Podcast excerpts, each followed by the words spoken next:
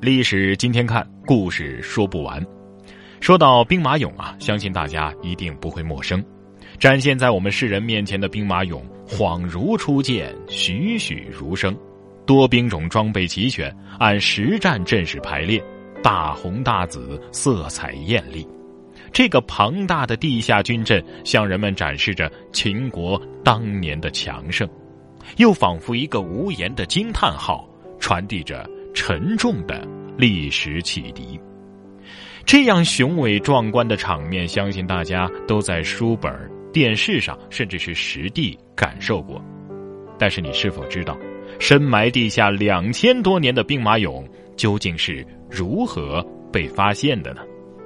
事实上，发现兵马俑的人是临潼县骊山镇西阳村的几个农民。如果不是他们的发现，并主动上报给了政府，哪有现在的世界八大奇迹兵马俑啊？就算是有别人最后也发现了兵马俑，也不敢保证它会不会被盗掘。所以应该说，发现兵马俑的这几个农民呐，给国家带来了一定的财富，也让后人看到了这样一个保存完整的兵马俑军阵。那是一九七四年的三月二十九号，四十四年前的今天，临潼县堰寨公社西杨村杨志发和几个杨姓村民一道替生产队打井灌溉农田。杨志发负责在井下挖土，其他人在井上提土。杨志发这一镢头挖下去，居然挖到了一个硬东西，土块落地。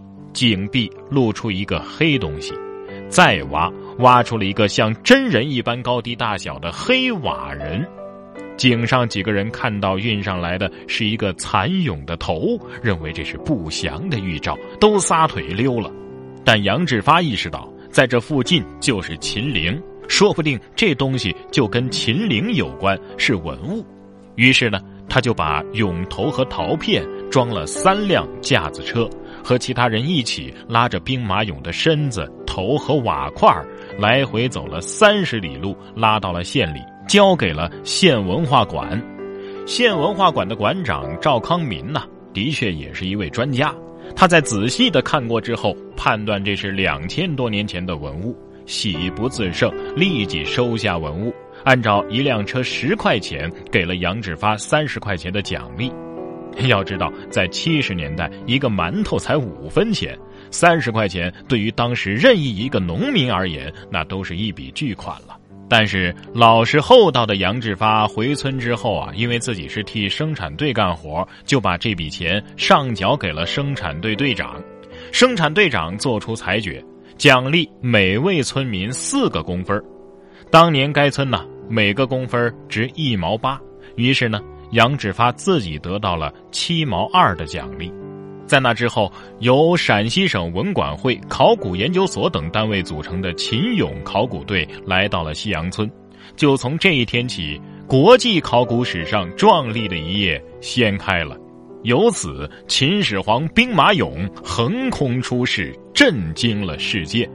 等俑坑全部挖掘出来，人们才发现，杨志发他们实在是太幸运了。因为他们打井的地方刚好在一号俑坑的边上，你要是再偏离一点要么就挖坏了兵马俑，要么就和俑坑有所距离，也就不会发现。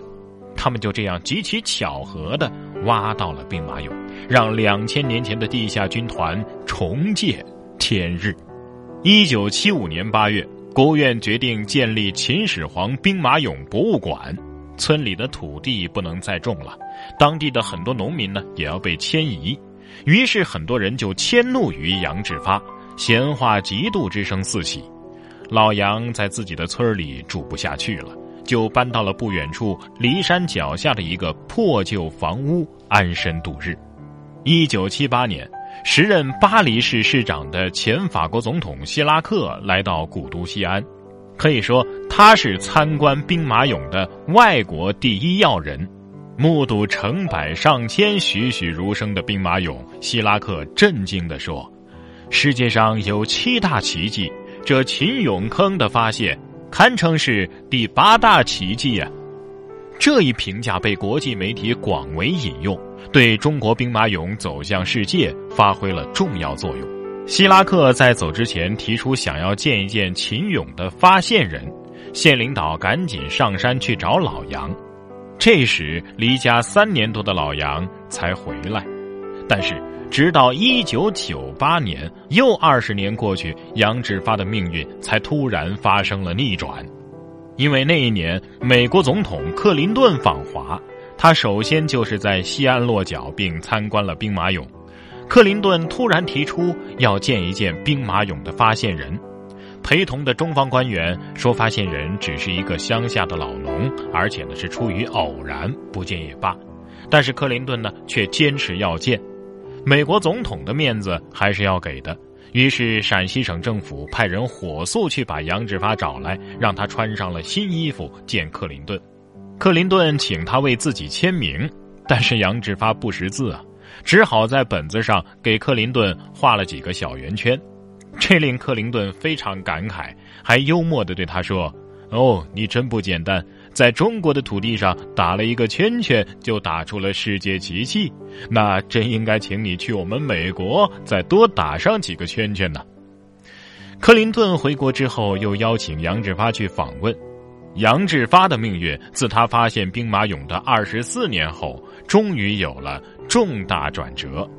有关领导只是安排了当地有名的书法家教杨志发写自己的名字。经过几个月的苦练，杨志发终于学会了写八个字，那就是“秦俑发现人杨志发”。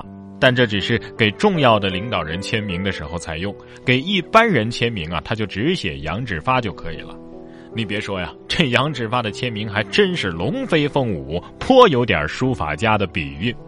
杨志发呢，也就一举成名，从此专门在兵马俑博物馆给人签名合影，还成了人们口中的兵马俑博物馆名誉馆长。据说呀，当时跟老杨照一次相还得收五十块钱人民币。可尽管如此，跟他合影的游客仍然不少，很多人来兵马俑啊，都要找他签字合影。他签过字的书啊，甚至具有一定的收藏价值，而发现人签名售书也成了当地的一道景观了。除了克林顿接见过他之外，日本的 NHK 电视台呀，还曾经把他请到日本，专门讲述当年发现兵马俑的过程。但是呢，杨志发一举成名之后，当年那几个跟他一道挖井的西洋村的村民可不干了。还一纸诉状把杨志发告上了法庭，要求承认他们也是兵马俑的第一发现者。县文化馆馆长也出来说：“呃，我才是真正认定秦俑价值的第一发现者呀！”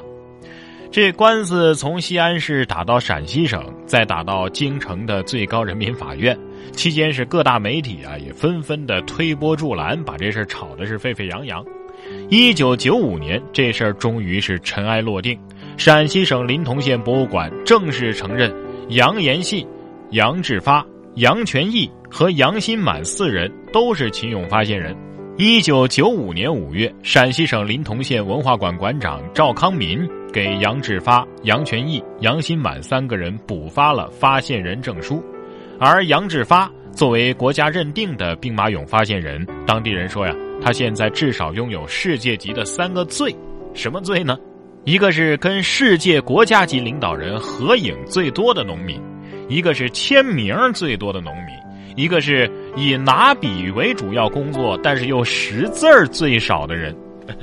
如今的杨志发呀，过着悠闲而富足的生活，安度着他的晚年。当地啊，至今还流传着这样一副对联，上联是“翻身不忘共产党”。下联是“致富全靠秦始皇”，横批“谢谢老杨”。